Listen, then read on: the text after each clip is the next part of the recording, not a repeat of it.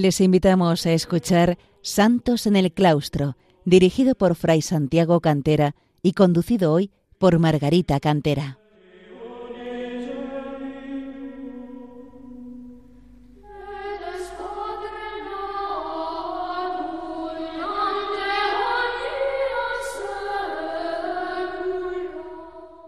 Queridos oyentes de Radio María, bienvenidos a este programa Santos en el Claustro, en el que intentamos acercar a los hombres de nuestro tiempo el ejemplo de tantos monjes y monjas que a lo largo de los siglos han alcanzado la perfección cristiana, la santidad, en la vida retirada de oración y sacrificio en el claustro de los monasterios.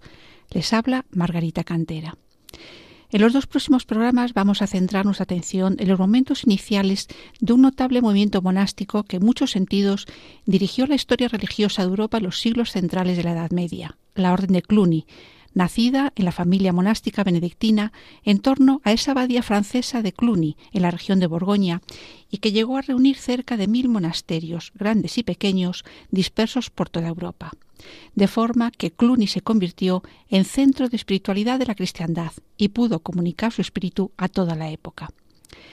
Efectivamente, desde esta abadía francesa partió un, movimiento monástico que supuso un esfuerzo de reforma y renovación de la vida religiosa, promoviendo la observancia de la regla San Benito, aunque con ciertas adaptaciones a su propio régimen de vida, y que dio notables frutos de santidad y observancia.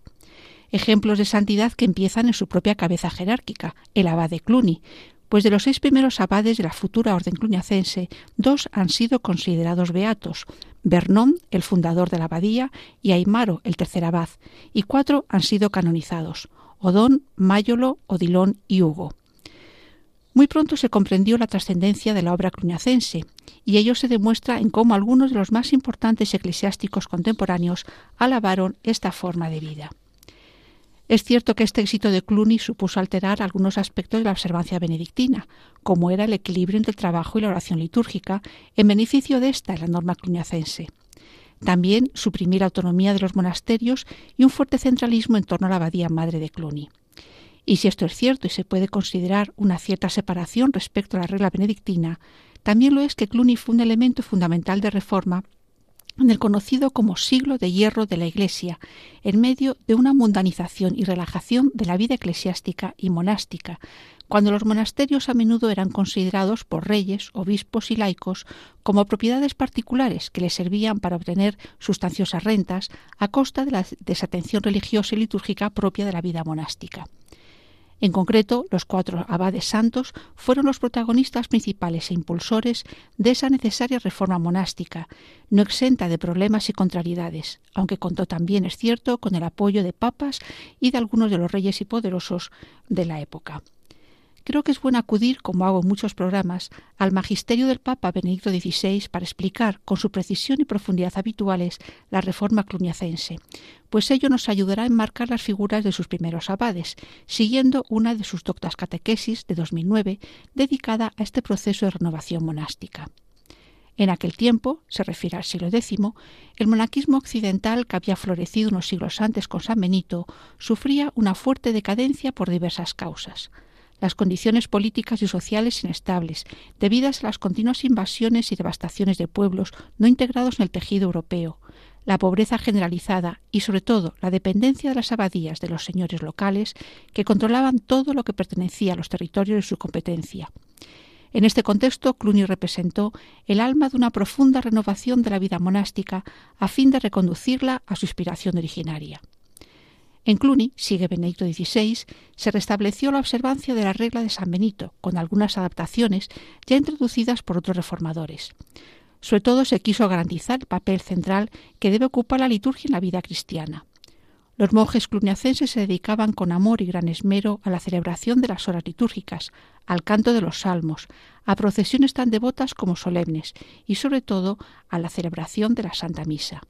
Impulsaron la música sagrada, quisieron que la arquitectura y el arte contribuyeran a la belleza y solemnidad de los ritos. Enriquecieron el calendario litúrgico con celebraciones especiales, como por ejemplo a principios de noviembre la conmemoración de los fieles difuntos. Incrementaron el culto a la Virgen María. Los monjes de Cluny otorgaban tanta importancia a la liturgia porque estaban convencidos de que era participación en la liturgia del cielo. Quizás pueda parecer un poco larga esta cita, pero creo que es una descripción muy precisa y completa del movimiento cluniacense, a la que habría que añadir algunos otros rasgos propios que también señalaba el Papa en otros pasajes de esa intervención. La importancia del silencio para mantener el clima de oración, el ejercicio de la caridad hacia los pobres y desfavorecidos de la sociedad, la promoción de la paz y la concordia en un medio donde la violencia y el espíritu de venganza estaban a la orden del día, así como la actividad cultural propia del monacato medieval, con la creación de escuelas para niños, la constitución de notables bibliotecas y la existencia de escriptoria donde se copiaban los libros. Y por si fuera poco, y como ya he señalado antes, la promoción del espíritu de reforma para combatir los graves males que aquejaban a la Iglesia del momento. Una vez entrado el movimiento cluniacense, volvemos a sus primeros abades, los santos abades que impulsaron ese movimiento monástico y lo consolidaron en buena medida gracias a sus propias virtudes religiosas y personales. Estos abades llenaron prácticamente los dos primeros siglos de la andadura de la Reforma cluniacense, entre los años 909 y 1109, llevando a este movimiento a su máximo esplendor gracias a su santidad de vida, a su capacidad intelectual y tacto diplomático e incluso a sus vidas largas. Como resume el benedictino y estudioso monacato García Colombás, los cuatro santos abades de Cluny supieron mantener el fervor y comunicar a los monjes su espíritu, atraerse la colaboración de los papas mediante la concesión de gracias espirituales y la de los poderosos con sus donaciones, intervenir con tacto y con éxito en los más delicados asuntos de la Iglesia y del imperio. La abadía de Cluny fue fundada en 910 gracias a la donación que hizo al abad Vernon el duque de Aquitania, Guillermo, que renunció a los derechos que pudiera tener sobre ella por ser su fundador. El objetivo era fundar un monasterio cuyos titulares serían los apóstoles Pedro y Pablo bajo la regla de San Benito. De esta forma, la nueva abadía quedaba unida directamente a la Santa Sede y apartada de cualquier señor laico que pudiera pretender intervenir en su vida.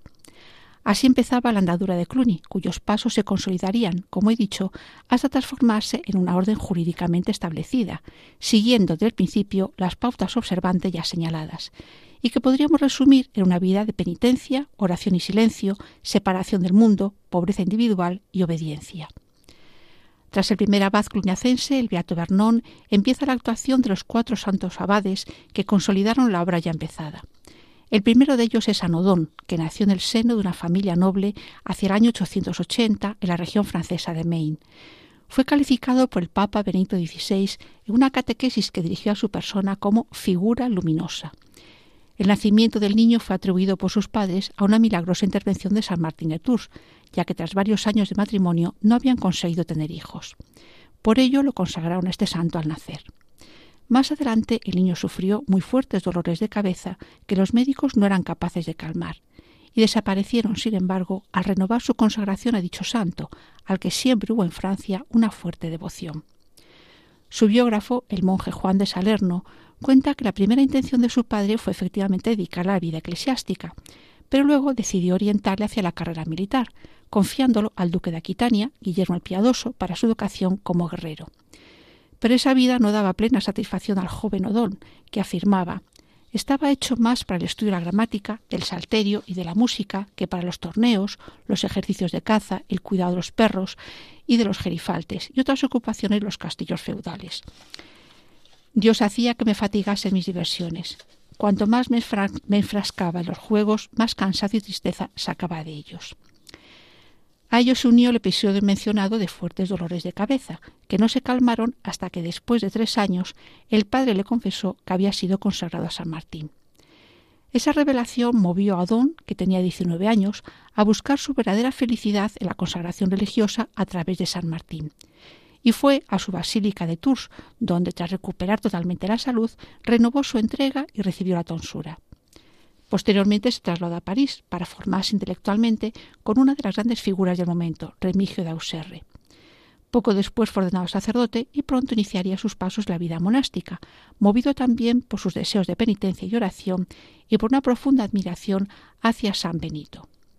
Así, antes del año 908, llegó a la abadía benedictina de Bonn, vinculada al abad Vernon de Cluny ya mencionado, trasladándose a esa abadía de Cluny el año 924 siendo entonces encargado de la atención de los novicios y demostrando ya en este puesto sus cualidades monásticas y humanas.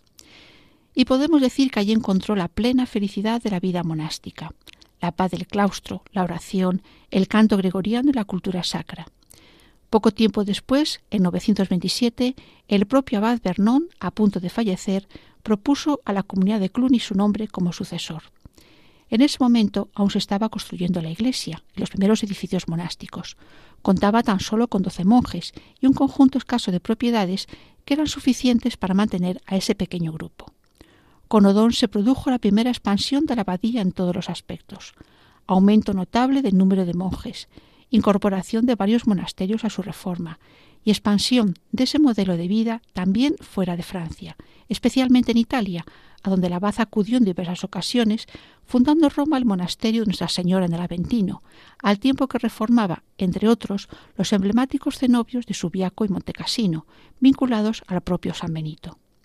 Estando en Roma, el año 942, se sintió enfermo y quiso volver a Tours, donde murió el 18 de noviembre junto al sepulcro de su querido protector, San Martín. Hacemos una breve pausa musical y continuamos después con la obra de San Odón. Oh, one.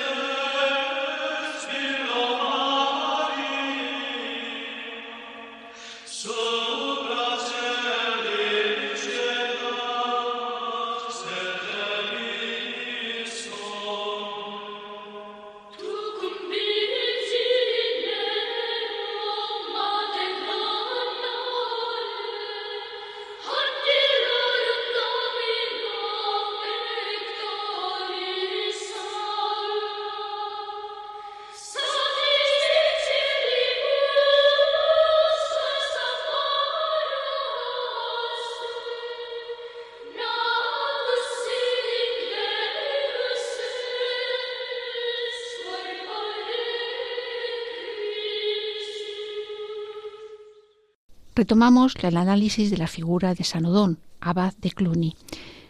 Del carácter de Sanodón nos da muchas notas su biógrafo, destacando de manera especial su buen carácter y amabilidad, aun en medio de las dificultades y sinsabores que no faltaron en su vida. Incluso indica el biógrafo cómo le gustaba bromear y en los recreos hacía reír a los que le rodeaban, aunque sin embargo era muy austero y exigente consigo mismo. Su buen humor es escrito así por Juan de Salerno. Era alegre, su palabra en ocasiones nos hacía soltar la carcajada de puro contento, mas él, que poseía el freno de la moderación, nos oponía al texto de la regla que dice no gustar de reír mucho o ruidosamente, y resumía así las cualidades que le adornaban la virtud de la paciencia, el desprecio del mundo, la ganancia de las almas, la restauración de los monasterios, la paz de las iglesias, la concordia de los reyes, la perseverancia en las velas nocturnas y las plegarias, el respeto a los pobres, la corrección de los jóvenes, el honor de los ancianos, la enmienda de las costumbres, el amor de la virginidad, el consuelo de los continentes, la misericordia de los miserables, la inviolable observancia de las reglas y, en fin, el ejemplo de todas las virtudes. Nos lo presenta pues como modelo de concordia, que intentó poner también entre algunos poderosos con los que mantenía buena relación y que acudían a él como consejero, y de manera especial como modelo de monje, al destacar su plena observancia de la regla y de los usos de su monasterio, que trasladaría a los cenobios fundados o reformados, con la idea de que obedecer estas normas y costumbres es también cumplir la voluntad de Dios. De este modo, Sanodón es presentado por García Colombás como un enamorado del ideal monástico, considerando que la vida monástica era el verdadero remedio a los vicios de la sociedad en que vivía, la lujuria, la violencia, el egoísmo, la injusticia, es decir, los frutos del pecado y tan poco diferentes de los vicios de nuestro tiempo. Es preciosa la consideración de que la vida monástica supone recobrar el estado original del hombre, restaurar el paraíso, pues con los sacrificios y penitencias se borra el primer pecado del hombre y se anticipa la vida futura, participando ya del silencio de la eternidad, realizando en la tierra la obra de los ángeles en el cielo, alabar a Dios sin cesar. Es cierto que estas ideas no son originales suyas, sino que reflejan la tradición monástica, pero a él corresponde el mérito de revitalizarlas, así como en general el ideal monástico en una época de decadencia y relajación, promoviendo la reforma de la vida monástica como acicate para elevar el nivel moral de toda la sociedad. Pero nuestro santo destacó también como hombre de una gran cultura, que puso las bases de la biblioteca de Cluny y nos dejó varias obras escritas por él mismo. El primer aspecto, el impulso a la biblioteca, hay que resaltar que poseía un centenar de códices, un número elevado para la época. Su interés por la actividad intelectual procede de sus primeros años de formación en Tours, así como de su etapa en el monasterio de Bonn, donde ya ejerció como director de escuela. Si en sus primeros años se dejó atraer por la cultura clásica, de manera muy especial por la obra de Virgilio, pronto centró su interés en los textos religiosos, de manera muy especial en las escrituras. Y así señalaba la importancia de meditar en ellas como fuente de vida, como consuelo en momentos de duda y de dolor, como medio para conocer a Dios y a nosotros mismos, y por tanto como camino para alcanzar la vida eterna y también fue un estudioso ferviente de la obra de San Gregorio Magno. Es más, su primera obra fue precisamente resumir los Moralia in Job de este santo, pues se trataba de una obra muy extensa y por ello de difícil acceso para muchas personas. También en sus primeros años de vida monástica, la abadía de Bonn, San Odón elaboró las colaciones o conferencias, un tratado sobre el desprecio del mundo, las virtudes y los males de su tiempo, pero también señalando los remedios contra esos males. La imagen pesimista que podríamos pensar transmite, al hablar de los vicios de su época, no conduce, sin embargo, a una postura derrotista que encajaría en esa visión tan poco exacta que existe sobre la Edad Media, oscura y tenebrosa. Pues nuestro santo insistía en la consideración de, que la misericordia divina está siempre disponible. Ella espera la hora de nuestra conversión. Oh inefables entrañas la piedad divina, Dios persigue las culpas y sin embargo protege a los pecadores. Y lleva a esa consideración, a esa bella consideración del Salvador como amante de los hombres, que tomó sobre sí los flagelos que nos correspondían por su profundo amor a la criatura, que es obra suya. San Odón redactó también La Ocupatio, un largo poema bíblico que escribió siendo ya abad de y asimismo una biografía de San Geraldo o Gerardo de Orillac, fundador de un monasterio en Orillac que lleva su nombre y verdadero modelo de caballero cristiano, que sin dejar de ser laico se puso al servicio de la justicia y la paz con todos sus bienes y su influencia para ayudar a los más débiles. Para facilitar a sus monjes el acceso a diversas obras religiosas, elaboró los epítomes, resumen de algunas de estas obras. También se conservan varios sermones suyos y una historia del traslado del cuerpo de San Martín de Tours. El santo de Tours fue también inspirador de once, antífonas corales que en su honor compuso San Odón, dotado de una buena formación musical. En este campo sus aportaciones son notables, pues junto a estas composiciones se le atribuye la primera referencia escrita de cómo construir un organistrum, instrumento musical de cuerda frotada de uso frecuente en la música sacra y especialmente en el entorno monástico. También es el responsable de nombrar las notas musicales con letras, sistema que se mantiene en los países germánicos y anglosajones. Asimismo, se le atribuyen, aunque no todos los historiadores de la música lo aceptan, dos obras sobre teoría de la música. Pero Sanodón destaca también por su profunda devoción mariana, dando origen al apelativo Madre de Misericordia, y ello a partir de una experiencia mística que tuvo en la vigilia de Navidad cuando tenía 16 años, y tras la cual elaboró la siguiente oración. Oh Señora Madre de Misericordia, tú que en esta noche has dado al mundo al Salvador, dígnate interceder por mí. Apelo a tu parto glorioso y singular, oh Piísima, para que inclines tu oído clemente a mis súplicas. Temo muchísimo que mi vida pueda desagradar a tu Hijo, y ya que, oh Señora, Él se ha manifestado al mundo por medio de ti, te ruego que Él, por obra tuya, tenga sin tardanza piedad de mí. A partir de entonces se dirigía siempre a Nuestra Señora con ese dulce calificativo, Madre de Misericordia, y única esperanza del mundo, gracias a la cual se nos han abierto las puertas del paraíso. No dudo tampoco en presentarla como ideal de mansedumbre y castidad y protectora en todo momento, y como es lógico, plenamente unida a su Hijo, pues su mariología está inspirada en los Evangelios y es de base cristológica. Siendo madre de Jesucristo, el Salvador, es madre de aquel que es la misericordia, y el camino por el que los hombres pueden alcanzar la misericordia divina. La inclusión de esta advocación, Madre de Misericordia la salve, hizo que pronto se difundiera por toda la Iglesia. Pero junto a la devoción mariana está, por supuesto, la Eucarística, fuertemente arraigada en los monasterios a lo largo de toda su existencia, y que es, al menos debe ser, señal de identidad de todo católico. Acudo una vez más a las palabras del Papa Benedicto XVI para señalar este aspecto, pues resaltan perfectamente cómo valoraba nuestro santo el misterio de la Eucaristía y cómo destacaba también el dogma de la transustanciación, aunque todavía no se denominara así. Merece particular mención, nos dice el Papa, la devoción al cuerpo y a la sangre de Cristo que Odón, frente a una difundida negligencia que él deplora vivamente, cultivó siempre con convicción. En efecto, estaba firmemente convencido de la presencia real, bajo las especies eucarísticas, del cuerpo y de la sangre del Señor, en virtud de la conversión sustancial del pan y del vino. Por ello, al santo abad de Cluny le dolía especialmente la negligencia de algunos sacerdotes al celebrar la misa, pues en este sacrosanto misterio del cuerpo del Señor consiste toda la salvación del mundo. Y por ello insistía un aspecto que hoy en día muchas veces se descuida, si recibir la Eucaristía es fuente de vida y salvación, recibirla indignamente, es decir, en pecado mortal, no le sería de beneficio, sino de condena. Esta consideración llevaba al mencionado Benedicto XVI a buscar una importante lección para nosotros, a creer con nueva fuerza y profundidad la verdad de la presencia del Señor, la presencia del Creador entre nosotros, que se entrega en nuestras manos y nos transforma como transforma el pan y el vino.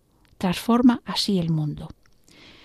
A Sanodón sucedió como abad de Cluny Aymaro, que renunció al cargo tras doce años por considerarse con poca fuerza y capacidad para dirigir una comunidad monástica ya numerosa y con un elevado número de monasterios adheridos por varios países de Europa.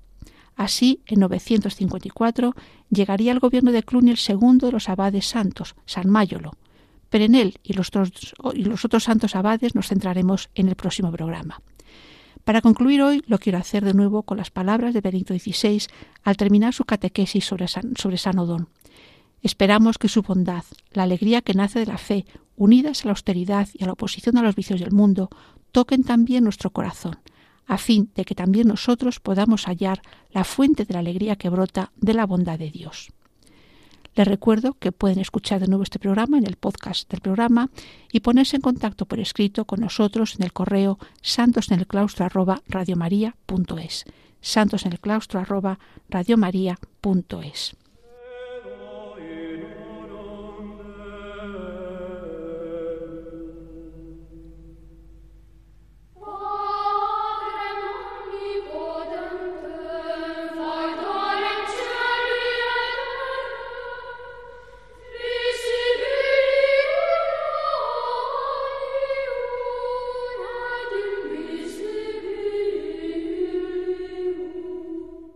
Han escuchado en Radio María Santos en el Claustro, dirigido por Fray Santiago Cantera y conducido hoy por Margarita Cantera.